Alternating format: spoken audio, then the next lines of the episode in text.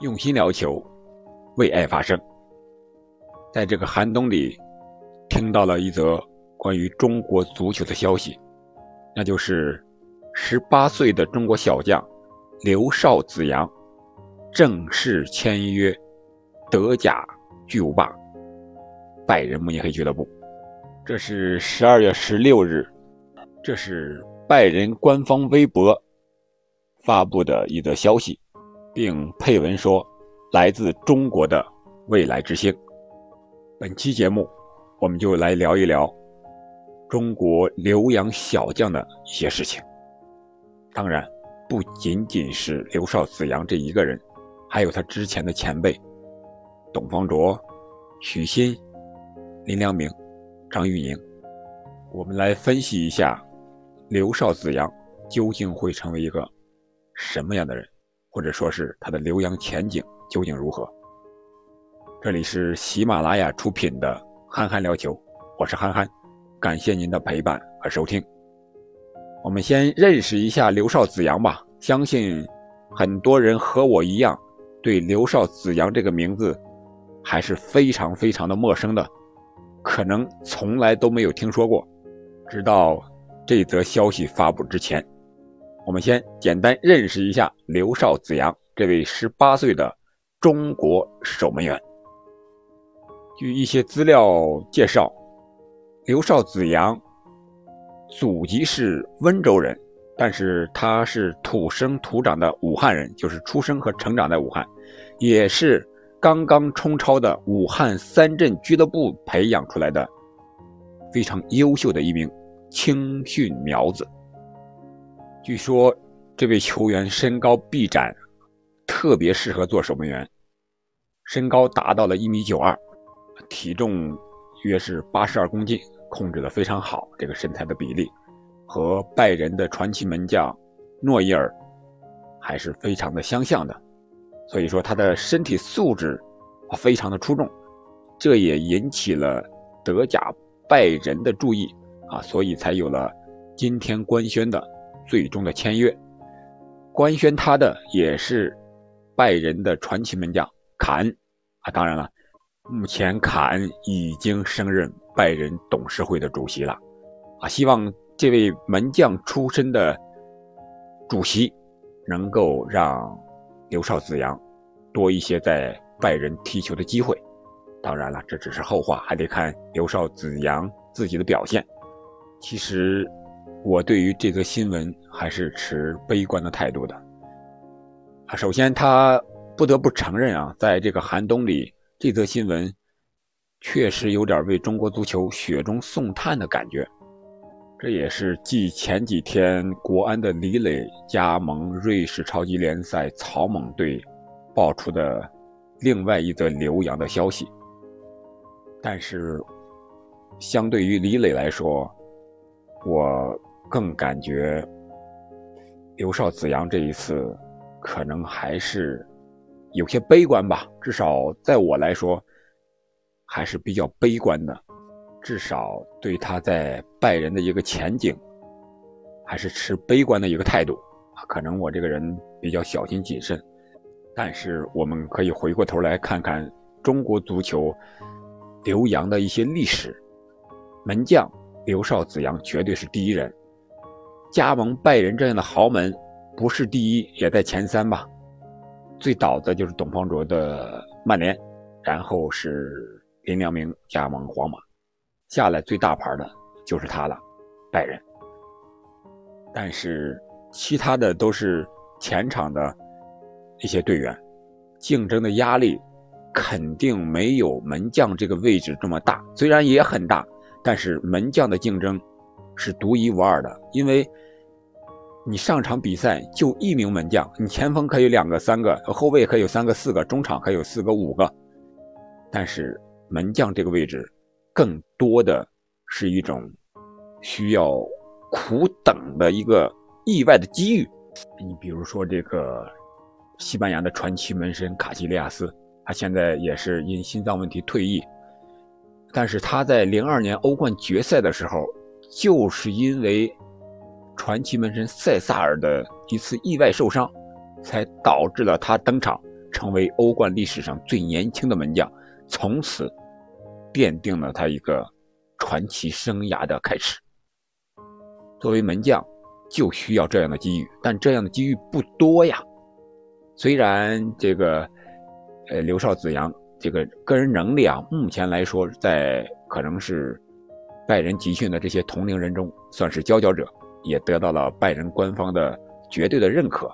但是这时候认可，并不代表你就能够一定在拜仁能够打上比赛呀。更多的还是另一种模式，就是和当年的董方卓、留洋曼联是一个模式，那就是。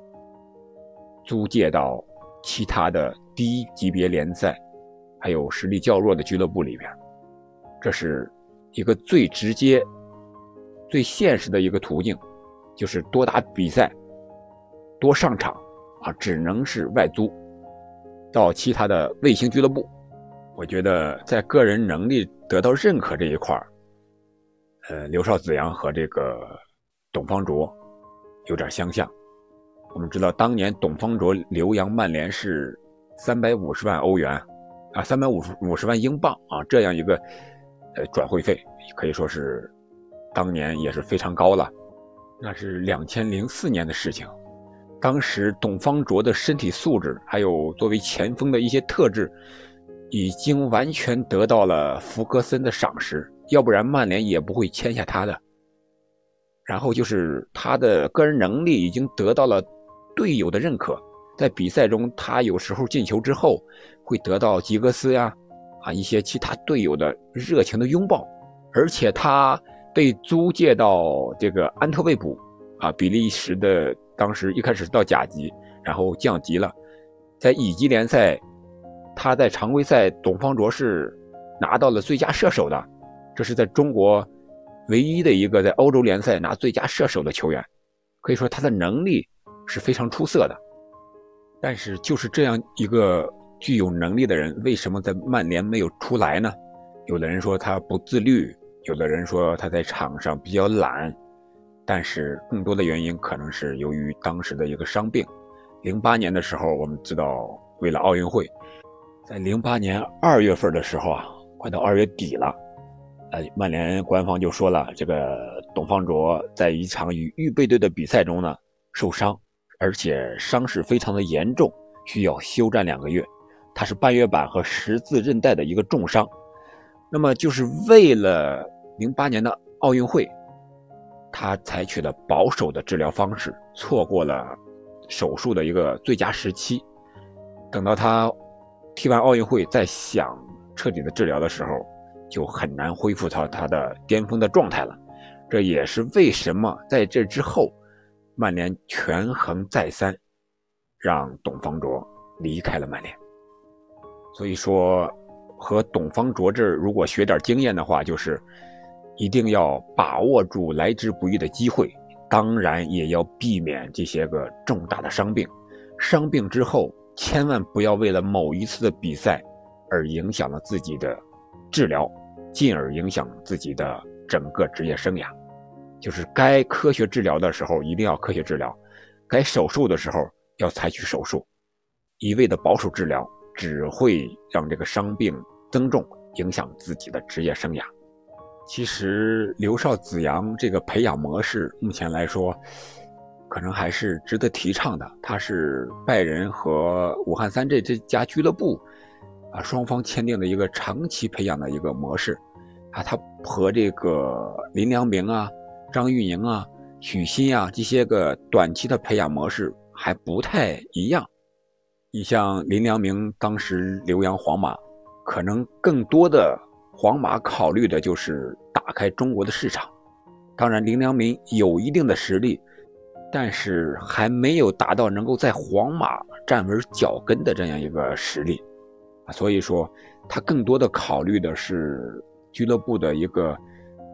资本的运作或者说商业模式更多一些，而张玉宁这一块他当时是从绿城啊，浙江绿城加盟的荷甲的特维斯这样一个中小俱乐部，啊，这个张玉宁来说，我觉得也是实力得到了认可，但是人都有这个心理啊，人往高处走嘛。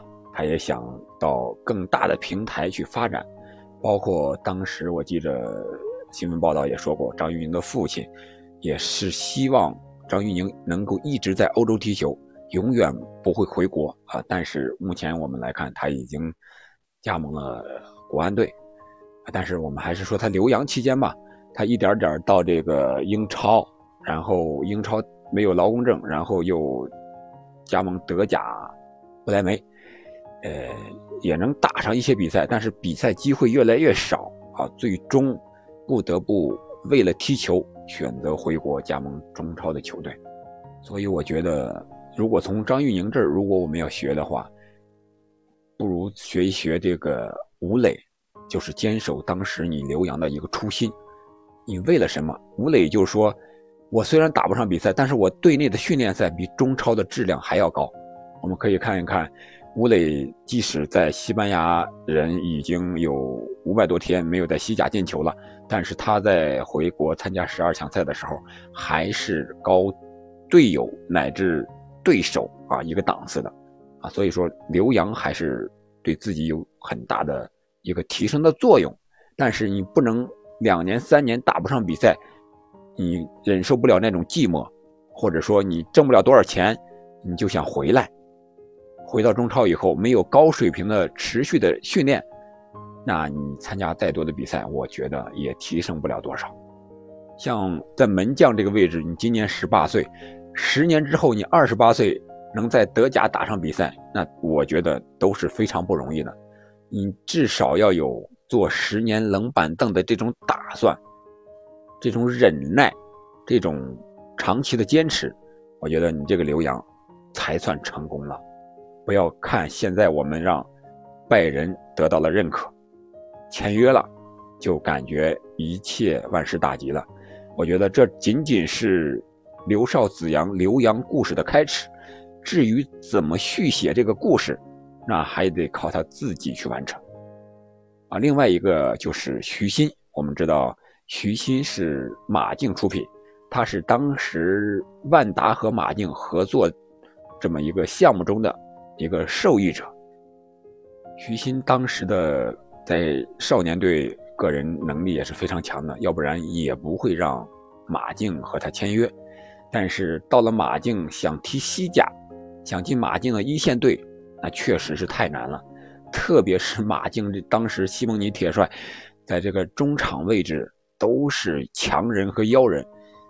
我们知道现在许昕在中超，在中国国家队。我都是非常喜欢这名球员，他在中超发挥的也非常不错，特别是他的身体，这个防守的能力，还有有时候的一脚这个转移球传球，也是经常能够得到球迷的喜欢。但是就是这样一名球员，还是得不到在西甲啊马竞一线队出场的机会。这一方面啊，说明我们中国的球员和欧洲球员的差距。确实还是比较大的。另一方面，也需要我们球员本身要多学习，能够和队友啊、教练啊、身边的人多交流，特别是这些外国同行们交流。再一个就是尽快的提升自己。啊，据说这个刘少子阳的德语能力啊、西班牙语的能力还是非常强的，已经完全达到了可以和队友进行交流的这样一个程度。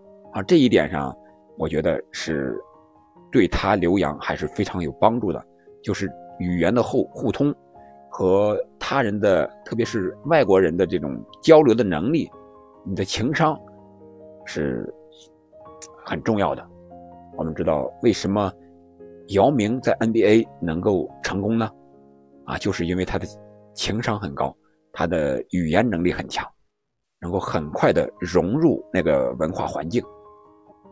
对于十八岁的刘少子阳来说，这仅仅是一个开始，他的路还很长，至少还有二十年的职业生涯吧。对于门将这个位置，踢到三十八是很正常的。但是他的路到底会走成什么样子？会不会在拜仁一帆风顺？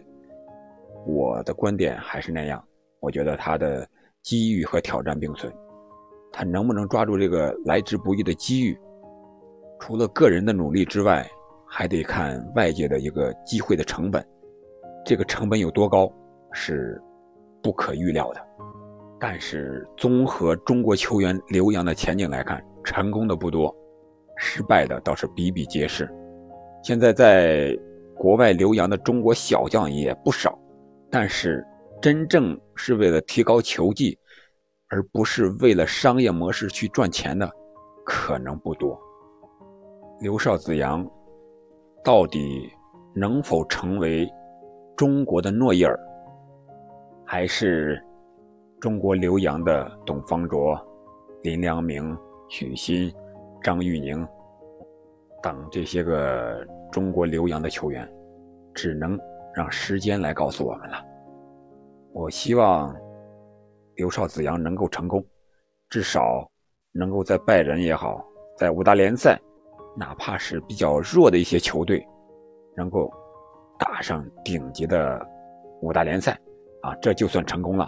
对于中国足球来好，对刘少子阳本人也好，这就是一个最大的成功。